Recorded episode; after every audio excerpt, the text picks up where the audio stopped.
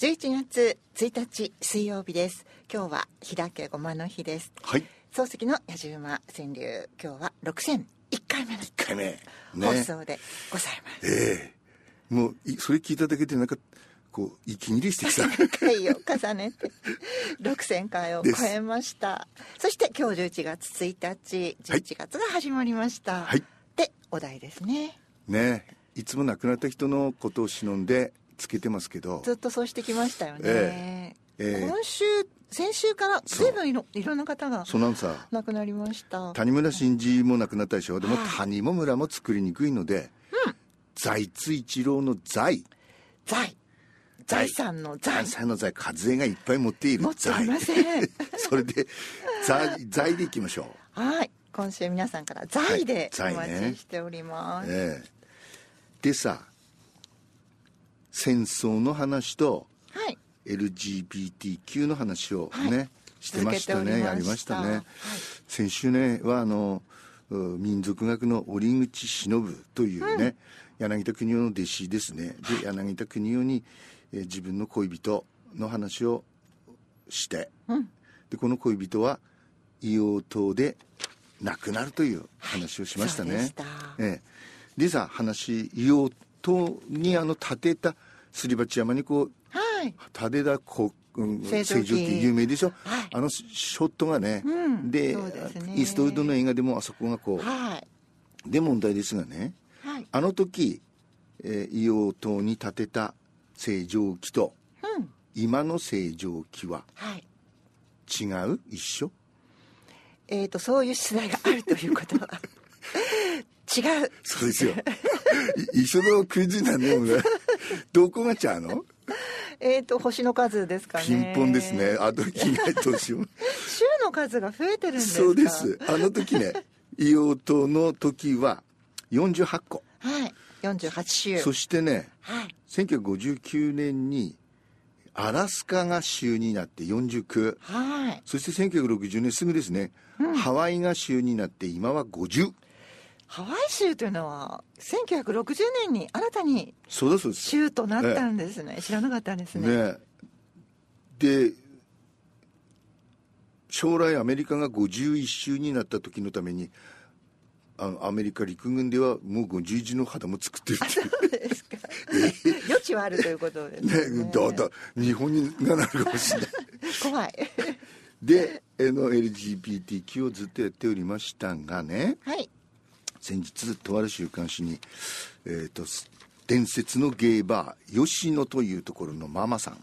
吉野よ漢字ですかうんそうですよよしだから以下吉野ママということにしましょうね、はいなんぼ片目が狭かっただろうだって今でもそんなのにねで92歳になったそうですでか彼女彼女といえばいいかな彼が今かおお元気でいらっしゃるですね、で92歳で彼はね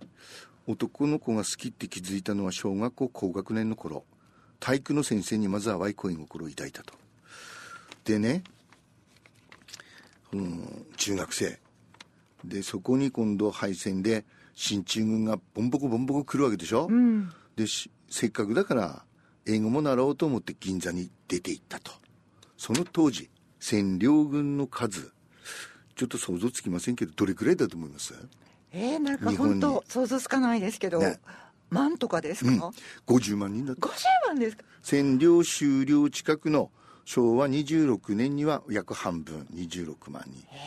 ね、そうするとさこのお人たちを相手に商売もする人は増えるわね当然ですねねでねえっ、とねえー何しろそのアメリカ兵と交際するともう食べ物に不自由しないとうん食料なんでしょそうですねだからその吉野ママもね、えーえーまあめめごいわらし子だったんでしょうから、うんあの、うんアメリカ兵とも付き合ったと銀座の服部時計店は進駐軍の PX 売店だそうですよになっていてそうですか、前を通るとポップコーンとかドーナツの匂いがしえー漂ってもう気絶しそうになったあの4丁目角のそうですねあの建物ですよね、えでそのほらその PX 前にはまあ、えー進駐軍相手のその女性ね、はいあのラジオでは言いにくいのであの手手を叩こうとね、えーああでそれだと仲間内でもねはい失礼なので、ええそのええ銀座のパン屋さんに重ねて、はい木村屋さんと呼んだそうですす ぐそばにありますもあんのね人たち、その木村屋さん とか、それからその、えっ、と、靴磨きの少年、シューシャインボーイというんだそうですよ。シューシャインボーイ、まあ、いっぱいいたわけですよ。うんね、で、その、お終戦後は、そのキャバレーが全盛。あそうでキすャかバレーといってもちんけなもんじゃないそうですよ。でっかいダンスフロアがあって、へー銀座では松坂屋、今はなんだ、銀座6だかって言うんですよ、はいなってますね銀座シックスこにの地下もはいキャバレー。そうですか文房具の伊藤屋俺も大好きですけど、はいこ伊藤屋この上の階も茶バレーそうですかじゃあ何箇所もあったんですねああいっぱいあったみたい進駐軍専用も多かったと、へえねだからそういうのと一緒にほらいあ遊んでいればというかへば食い物に困らないでしょ、でねえっと江戸川乱歩もよく来たとでその柳という芸場で柳の近くにまだあのその芸が集まるお汁粉屋さんがあって古賀正雄もよく来たとあそうですか古賀政男はね甘党だったんですか甘党と男も好きだったんですよね 古賀正雄はね大川栄作みたいながっちりタイプが好きだったあそうですねか、、で昭和26年ね独独立独立じゃないわあのサンフランシスコ平和条約締結、はいそしてうんと占領終了から5年後その昭和の32年にその吉野ママは独立して吉野をオープンすると六本木だそうですよ六本木ですか昭和39年の東京五輪直前に六本木に移った初めは数寄屋橋だそうですようーん吉野にははい長嶋茂雄美空ひばり高倉健などのスターが足しげく通いあそうでイしたブ・かモンタンやピエール・カルダンほか海外の著名人も訪れたえー、吉野ママの魅力なんですね高倉健との縁で吉野ママはなんと映画「網走番外地」シリーズに何回も出 てる南と白木田のゆり徹はよく出てましたけどねちょっと見直してみたらいかがですかどうどなたでしょう吉野ママはすごいすごいですよね、まあ、こういうのね本当でに美しかったんでしょうね、うん、あのーでも LGBTQ の権利が主張され始めているけれど昔はもう化け物扱いだったとだから親兄弟にもずっと隠していたそうですよでねえっ、と三島由紀夫の小説「金色」っつうのがそうですね読んだことないけど金色の金ですかじゃなくて金金字でとか金えあの禁止の金ですね禁止そうに色ですねはいでこの小説のモデルになったんだそうですよそうですか吉野ママおう一見すると喫茶店なんだけど2階が美少年の秘密クラブになっていて羽振りのいいお客さんだけ通すんですまだ無名だった三輪明宏さんも務めていました、あそうですかそんなお店なんですね私は、えー世間では結構男っぽく男っぽく振る舞っていたのよとって書いてるんですよへで金色に登場する文章ねどどんな文章かというと、えー自分ほどの美少年はいないと思っているオアシスの君ちゃんこれがそのまあ吉野ママですね、外人に作ってもらった草色のダブルを着ている入ってくる3人の外人をお得意の可愛らしい色目で迎 えた色目こ三島由紀夫の小説もこういそんなものがあったんですね色目で迎えたえーでね知らなか三った島ですさんはねよっちゃんは可愛いからはい川端康成さんに紹介したいなとよく言われた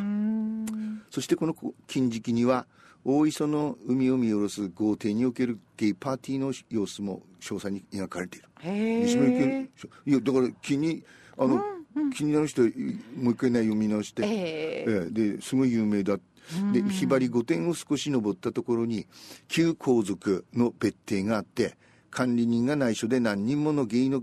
外国人に部屋を貸していた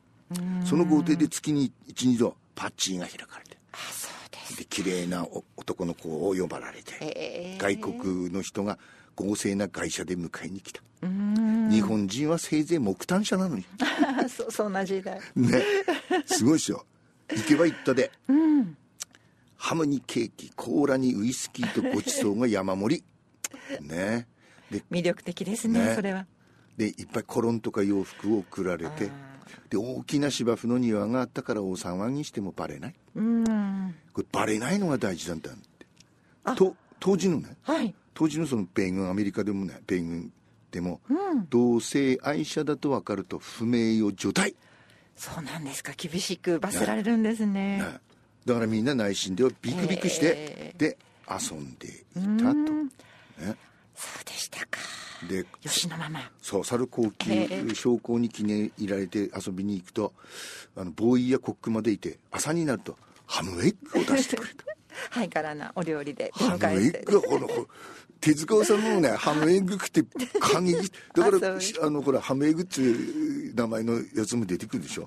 まあそんな時代ですねプラスワンですリンダ・スコットをお送りしていますこのリンダ・スコットはね俺はあんまり詳しく知らないんですけど立山さんがやっぱり不安なんじゃないうん、リンダ・スコット星は輝きスターライト